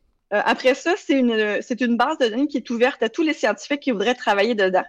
Euh, parce que souvent, c'est, une barrière à l'information, euh, les données qui sont mal organisées. Il y a plusieurs, il y a plusieurs recherches qui peuvent utiliser ça parce qu'on en sait vraiment très, très peu sur, sur le microbiome. Mais on se demande, est-ce que les bactéries qui sont à l'intérieur de toi peuvent interagir avec comment tu euh, reçois une médication. Du genre, toi, tu prends des Tylenol, ça marche tout de suite. Moi, j'en prends, ça marche pas vraiment. Bon, est-ce que ça a le rapport avec mon microbiote? Ou euh, est-ce que euh, les bactéries que j'ai peuvent faire en sorte que j'ai une nature plus anxieuse? Ou est-ce que euh, j'ai plus tendance à l'obésité? Ou est-ce que euh, je, je, je réagirais différemment à de la chimio? C'est ce genre de questions-là sur lesquelles euh, les scientifiques vont travailler. On espère avoir des résultats là, à communiquer là, dans les prochaines années, euh, mais on est au tout début de la recherche sur le microbiote. Good, good, super. Mais c'est quand même bien, on sait pertinemment que ça sert à des vrais chercheurs pour trouver des vraies choses. Ça, c'est ça qui est important finalement, là, outre euh, les goodies qu'on peut trouver en jeu. Justement, on récompense les joueurs pour y jouer à ce jeu-là euh, dans le jeu. Donc, tu nous as dit c'est un minigame, justement. Donc, premièrement, je veux savoir où on peut le trouver. Donc, je veux jouer à Borderlands Science. J'ai déjà Borderlands 3. Euh, je veux aller jouer à ce jeu-là pour contribuer. Où je vais en jeu pour y jouer? Eh bien, tu te diriges dans le hub qui est Sanctuary, dans le laboratoire de Tanis, qui est notre scientifique euh, euh, dans, le, dans le jeu. Euh, et il y a, il y a un arcade. Un, un peu à la rétro, là, rétro-futuristique. là. Il y a une borne d'arcade. Euh, tu, tu vas là, tu, tu te branches dessus, puis là, pouf, tu vas avoir les puzzles. Et en, en début euh, de jeu, il y a euh, une cutscene qui apparaît qui va t'expliquer que ça te sert dans la vraie vie, là, ce que tu fais. Donc là, si je vous explique ça tout croche aujourd'hui, là, vous pouvez soit aller sur YouTube, vous allez voir une explication en détail, ou à- aller regarder la cutscene dans l'arcade. C'est super clair. Ça a été euh, narré par euh, Mayim Bialik, euh, qui, euh, qui a accepté de travailler avec nous sur euh, le projet. Justement, c'était une de mes questions. Je veux dire, est-ce que tu as eu l'occasion, toi, personnellement, de lui parler, euh, d'interagir avec elle? Absolument pas. Non. Euh, j'aurais pas, j'aurais adoré ça en fait, mais euh, c'est, euh, on a une équipe de gens spécialisés là, au Texas qui travaillent avec euh, avec les talents de, de ce genre-là. Donc, euh, et puis ça s'est fait là, très très très rapidement parce que c'est une idée qu'on a eu un peu à la dernière minute. Donc, il y a eu la- l'idée, la négociation du contrat, la signature, l'enregistrement, mis dans le jeu, pouf, le jeu est sorti. Ça a été- ça s'est pas mal passé comme ça. C'est ça. Mais c'était c'était un très bonne, euh, une très bonne personne justement pour faire la promotion de ce type euh, justement de, de, de produit-là. Parce qu'on s'entend, je veux dire, la dame est docteur en, en neurosciences et en plus, elle joue dans Big Bang Theory, tu sais, je veux dire, fait que ça la rend encore plus qualifiée, clairement. Qu'est-ce que tu veux de plus? Bon, c'est c'est clairement. Euh, je reviens à ma question initiale. Je veux savoir, euh, qu'est-ce que ça nous donne en jeu euh, de jouer à ça? C'est bien, OK, de, de- bon, le côté, c'est- c'est, je veux dire, d'aider l'humanité en général, là, de porter ça, c'est bien. Mais en jeu, ça nous donne des goodies. Euh, J'aimerais que tu puisses me nommer un peu ce que ça va me donner en tant que joueur. Ça donne deux choses. Euh, ça donne euh, des skins. Donc, euh, tu peux porter un super skin rétro-futuriste avec des néons dessus. Euh, écoute, googlez ça, c'est tellement beau. Donc, tu as la possibilité de te pavaner avec ce skin. Et une fois que tu as, que à chaque niveau, parce qu'il y a différents niveaux hein, dans le jeu, il faut savoir. Donc, à chaque niveau, il y a une partie de skin qui se débloque pour différents personnages. Et sinon, il y a des boosters qui peuvent vous aider dans le jeu, genre avoir plus euh, de l'autre rare, euh, marcher plus vite, euh, ce genre de choses-là. là. Donc, euh, c'est très intéressant pour, euh, pour les joueurs qui veulent faciliter euh, leur jeu, Yes. optimiser leur jeu. Yes. Donc, non seulement tu, tu gagnes deux choses, tu aides l'humanité, puis en plus, tu gagnes des goodies. J'adore ça. J'adore vraiment ça. Euh, Puis, euh, le- une petite anecdote là-dessus. Euh, tu sais, euh, comme la majorité des studios, on a des équipes qui étudient, euh, tu sais, avant qu'on sorte un jeu, on, on l'envoie en playtest qu'on appelle, donc ils étudient les réactions des joueurs. Euh, puis on a fait, euh, on, a eu la chance de pouvoir faire tester euh, Borderlands Science euh, dans ce, laboratoire de recherche-là au Texas. Et ce qui puis on, on interrogeait la motivation des joueurs. Qu'est-ce qui les motive le plus? Les skins? Les boosters? Ben non. La réponse était d'avoir un impact sur la science. Qu'on était bien contents. On a quand même fait les deux autres, mais euh, les gens sont contents de pouvoir faire une différence euh, au niveau scientifique. Mais franchement, j'en ai parlé euh, autour de moi à certaines personnes même qui sont même pas des gamers, pantoute, pantoute, là, parce que ce, projet-là m'a vraiment là, intéressé. Et j'ai les gens autour de moi me demandaient où c'est que je peux jouer à ça? Comment ça, je peux juste y jouer dans le jeu? Puis là, eux ont pas de console, donc ils peuvent pas y aller. Que là, je leur disais, non, mais allez-y, allez-y, achetez-le, le jeu. Puis de toute façon, tu sais, c'est un excellent jeu de base, anyway. Euh, donc, c'est pour ça que je voulais en faire la promotion au maximum, là, ça, c'est certain. Euh, Merci. On a eu beaucoup de demandes sur euh, tout ce qui est social, euh, Reddit, Facebook, YouTube, d'avoir ce jeu-là en dehors de Borderlands. C'est dans les mains de l'équipe marketing. Fait que je sais pas ce qui va en advenir, mais ils ont bien entendu l'appel. Ça a été amplement demandé. Mais je pense que ça peut être un argument de vente pour, de toute façon, le jeu de base qui est déjà excellent. Euh, tu sais, pourquoi ne pas juste aller encourager Gearbox en achetant ce jeu-là? Puis au pire, tu joueras à Borderlands Science juste à ça. Au pire, c'est tout, là. C'est pas si grave. là. Tu fais le tutorial, t'arrives dans Sanctuary 3, puis tu joues, puis c'est tout. Euh, ça peut être une option euh, quand même euh, relativement simple à utiliser, surtout si vous y jouez beaucoup. Euh, c'est un jeu de qualité, puis vous aidez les gens, donc tant mieux. Puis vous aidez en plus une compagnie de Québec qui a développé, qui développe de- d'excellents jeux. Je veux savoir, bon, le jeu est sorti début avril. Euh, ben, le add-on est sorti début avril. Euh, c'est quoi Ça a été quoi la réception? Je sais qu'elle est très positive, mais est-ce que tu as des chiffres à nous donner? Là? Parle-nous de la réception du gamer en général sur cette, euh, ce mini-game-là en jeu. Parfait. Il faut savoir que euh, quand on a planifié le lancement du jeu, on travaille beaucoup avec le département des communications parce que, tu on n'a pas vraiment d'argent à faire avec ça, mais il faut quand même bien le communiquer sur les bons canaux. Donc, on s'était dit, bon, quand on va avoir un million de puzzles complétés, on pourrait envoyer l'information, tu sais, les gens vont être contents d'avoir du feedback sur ce que la communauté a généré. Tu sais, fait que bon, peut-être un mois ou deux après le lancement, on devrait être bon pour faire ça. Ça l'a pris cinq heures. 5 heures, ok. ok. Cinq heures pour avoir un million de puzzles. Aïe aïe. Euh, faut savoir qu'avec le jeu initial dont je parlais, euh, Philo, euh, ça a pris, euh, avoir un million, ça a pris dix ans. Euh, donc, on a une, on a une base de fans extraordinaire euh, qui a joué le jeu, euh, qui continue de jouer le jeu et qui a sauvé beaucoup, beaucoup, beaucoup de temps des chercheurs. Donc, si vous avez joué à Borderlands Science, là, merci. Tu dis 10 ans puis 5 heures pour le vrai. Ben, tu sais, c'est sûr que c'est pas, c'est pas le même contexte, là. Tu sais, faut, faut savoir. Puis eux, ils ont développé la première étape. Mais oui, effectivement. Tu sais, si on parle, tu sais, si, mettons, on parle euh, en termes euh, d'années de, de continu de jeu, là, à faire des puzzles. Les gens en ont fait pendant 86 ans en continu au moment où on se parle. On met bout à bout le gaming de tous les joueurs. Là. 24 heures sur 24, c'est 86 années de recherche. C'est une belle vie, tu as une belle run quand, quand tu t'es rendu à 86 là, dans C'est beaucoup. ouais, ouais, c'est beaucoup de puzzles. Et ça continue. Absolument. En moyenne, on a 1,2 million de puzzles par jour qui rentrent. On a 700 000 joueurs la dernière fois que j'ai regardé euh, qui avaient joué à Borderlands Science. Donc, on est vraiment content de la, la réception du jeu. Donc, ça prouve aussi que Gearbox est en santé et que les jeux que vous faites sont joués par des gens. Non, mais c'est vrai. vous le saviez déjà, mais là, ça le prouve encore plus. Euh, euh, considérant la qualité de la franchise aussi de Borderlands, qui, qui, est une franchise que moi, j'ai, j'en démarre pas. J'y joue euh, continuellement. et le troisième est d'une qualité supérieure. By the way, allez jouer à ça. Puis c'est pas parce que je parle avec toi, je l'ai déjà dit avant. Vous irez dans les autres podcasts, allez le voir. Là, Je crois. yes. c'est juste malade. Amélie, merci beaucoup d'être passée chez Arcade Québec. On apprécie énormément. Euh, on va continuer à suivre Borderlands Science. Et puis, euh, si tu veux, euh, sur une base régulière, m'envoyer des stats, je pourrais en parler au show. Ben, écoute, nous, on a des gates là, où on va donner de l'information. Fait que la prochaine fois qu'on a de l'information officielle, ça me fera plaisir de te la transmettre. Merci beaucoup. c'est la première fois chez Arcade Québec, mais j'espère que c'est pas la dernière. Si tu as d'autres projets, n'hésite surtout pas, OK? Qui sait? yes. Merci encore, OK? Bye, merci à vous Donc, c'était l'entrevue avec euh, Madame Amélie Brouillette, productrice chez Gearbox Québec. On la remercie énormément pour son passage chez Arcade Québec. Euh, Borderlands Science qui est vraiment un succès. On vous demande bien sûr de continuer à encourager ça. C'est pour la bonne cause, euh, vraiment des bons résultats. Puis on va utiliser vraiment ces données-là pour la recherche. Euh, c'est pas c'est, vraiment pas de la joke. Donc euh, continuez à aller y jouer si vous avez Borderlands. Et surtout, surtout si vous n'avez pas Borderlands 3, ben allez donc le chercher. il est pas cher, puis c'est un excellent jeu. Allez jouer à ça pour encourager Gearbox de Québec, bien sûr. Donc encore une fois, merci beaucoup à Mme Brouillette de Gearbox Québec. Jeff, passons à surveiller cette semaine. Qu'est-ce qu'on surveille dans le merveilleux monde du jeu vidéo cette semaine?